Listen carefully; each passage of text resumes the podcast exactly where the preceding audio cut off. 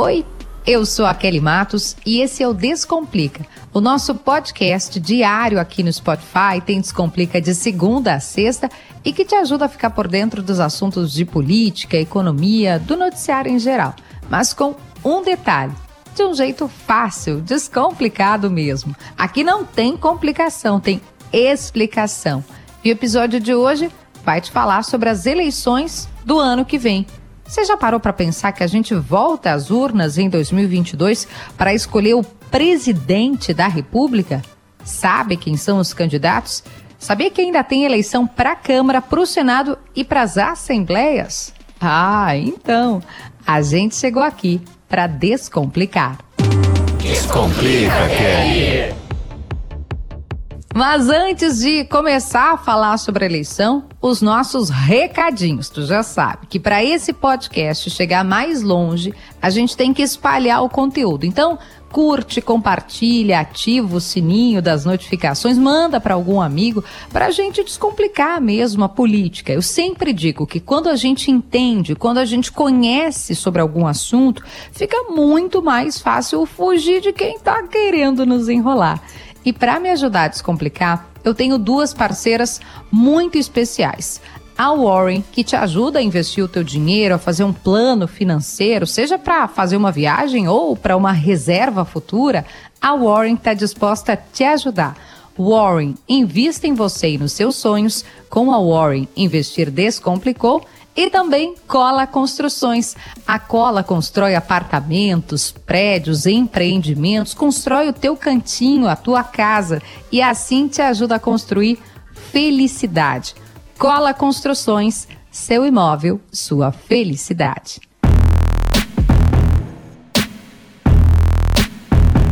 Para a gente começar a falar de eleição ou de eleições 2022, a gente vai começar pelo começo. E te lembrando quais serão as nossas escolhas na urna no ano que vem. Nas eleições de 2022, os brasileiros vão votar para presidente da República, para governador, senador, deputado federal e deputado estadual ou distrital, no caso do Distrito Federal. A eleição está marcada para o dia 2 de outubro, um domingo, e onde for preciso, o segundo turno para presidente e para governador vai acontecer em 30 de outubro de 2022. A eleição que você mais deve estar tá ouvindo falar é a de presidente, claro. E a gente já tem alguns partidos que estão colocados nessa disputa, como por exemplo o PSDB, que apesar dos problemas técnicos no aplicativo, fez as suas prévias nesse fim de semana. O partido já tem como desafio importante reunificar a sua base, já que a disputa interna pelo nome escolhido para rumar ao Palácio do Planalto deixou algumas feridas que vão precisar ser saradas ao longo do caminho. Mas já tem mais gente também bem colocada, vestida e perfumada para disputar o Palácio do Planalto. Entre eles, o ex-juiz federal e ex-ministro do governo Bolsonaro, Sérgio Moro. O Moro, que ganhou fama e notoriedade à frente da Operação Lava Jato, prendendo políticos importantes, não era afiliado oficialmente em nenhum partido, mas agora já está devidamente registrado no Podemos, teve filiação com pompa e circunstância e está pronto para concorrer na eleição nacional. Dentro dessa corrida dele para ser candidato, dessa preparação, ele já está até fazendo consultas com uma fonoaudióloga, que é para melhorar a sua dicção, a sua forma de falar. Numa campanha a presidente, tu já sabe, os candidatos costumam se enfrentar em debates no rádio e na televisão, além, é claro, de precisar fazer discursos junto ao eleitorado. E a voz do Moro, bem, tu sabe, não é exatamente o forte dele, mas ele está treinando. Ah, e aqui eu preciso te contar uma outra coisa. Tem muita gente nos bastidores que acha que o Moro não está colocado exatamente como um personagem da terceira via, que seria uma espécie de meio termo entre o Lula na esquerda e o Bolsonaro, que está bem mais à direita. Tem gente que acha que o Moro, por ser esse personagem da luta anticorrupção, mais moralista, ele está bem mais colocado no lado da direita do espectro político. Sendo assim, ele estaria muito mais para pegar os votos do Bolsonaro, ou que já foram do Bolsonaro, e levar para ele. Mas Kelly, o Bolsonaro? Bem, o Bolsonaro se apresenta como um personagem da extrema-direita, conservador, valores da família e contra a esquerda. Ele tem um eleitorado fiel a ele, que o apoia independentemente das circunstâncias. Mas para ele ganhar a eleição de novo, ele vai ter que soar um pouquinho ou um pocão mais. Quem está no governo tem o bônus da máquina pública. A gente já viu aí todas as discussões sobre o orçamento secreto, inclusive mas tem o ônus de estar mais exposto com os seus erros ao longo do processo. Nesse sentido, o presidente sabe que, por exemplo, a inflação, que você já aprendeu aqui no Descomplica, é a subida dos preços, pode acabar atrapalhando sim, em especial nas camadas mais populares.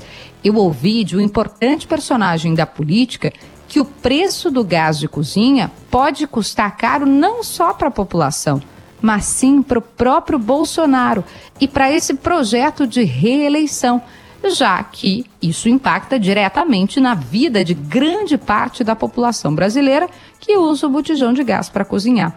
O Bolsonaro sabe disso e não à toa está fazendo de tudo para conseguir viabilizar o auxílio emergencial, aquele programa que vai substituir o Bolsa Família através da transferência de renda para os mais pobres. Aqui um parêntese. Por causa desse olho na reeleição, o Bolsonaro e a equipe dele já mandou o teto de gastos para bem longe, bem diferente do que ele tinha prometido fazer lá em 2018, num movimento agora bem mais populista. Algo que, aliás, o então candidato Bolsonaro criticava nas gestões petistas, que, digamos assim, nunca foram preocupadas com a questão fiscal. A grande crítica que se faz aos governos do PT fora todas as questões envolvendo corrupção, estou falando da crítica do mercado, é que nas gestões petistas se gastava muito mais do que se arrecadava. E não à toa, o governo que veio depois da Dilma Rousseff, o governo Temer, criou a lei do teto de gastos para mostrar que, agora sim, havia preocupação e responsabilidade de fato com as contas públicas. Mas ok, agora a gente vai falar do PT do que está mais à esquerda nessa corrida presidencial. O ex-presidente Lula está colocado como candidato, isso ninguém duvida, e vem fazendo uma série de encontros, não só aqui no Brasil, encontros regionais, mas também com uma agenda fora do país, com o objetivo de pavimentar o caminho para essa disputa de 2022. O Lula já foi presidente, e goste ou não, tem bastante habilidade política, que não significa, olha só, não significa dizer que ele é bom ou ruim, mas sim que ele sabe como jogar esse jogo. Aquilo que o Moro está tentando melhorar com a fonoaudióloga, a oratória, bom, isso o Lula domina como ninguém, a gente não pode negar. Mas ele vai ter que lidar com bastante coisa nessa campanha, como a aversão ao PT e à esquerda que se materializou na eleição do Bolsonaro lá em 2018. Ainda nesse campo político, na esquerda, ou talvez menos à esquerda, quem sabe numa centro-esquerda, a gente tem o Ciro Gomes, que quer muito ser presidente da República. Em que pese a gente precisa registrar que ele suspendeu, discutiu essa possível candidatura, incomodado com a votação do PDT a favor da PEC dos precatórios, mas aí é outro assunto, a gente não vai falar disso hoje. O Ciro Gomes já deu para perceber que tenta de toda forma se descolar do Lula e do Partido dos Trabalhadores, justamente por causa disso que eu acabei de te citar aqui. Ele sabe que a imagem do PT e do Lula está bastante associada à prática de corrupção por causa dos escândalos do mensalão, do petrolão. E o Ciro está então querendo pegar essa fatia do eleitorado que não quer mais saber de roubalheira na política. Além disso, o Ciro Gomes é do Nordeste e sabe que se quiser vencer por lá, vai ter que duelar com o ex-presidente, de quem ele já foi aliado. Bom, o episódio de hoje não vai encerrar toda a discussão política sobre as candidaturas. Ainda tem outros nomes pré-colocados, como o da senadora Simone Tebet, do MDB, que se destacou na CPI da Covid, do Alckmin, que pode se tornar vice do Lula, saindo do PSDB, indo para o PSB. Quer dizer, nem de longe essa discussão vai terminar aqui. Como eu costumo dizer, falta muito tempo para a eleição quase um ano.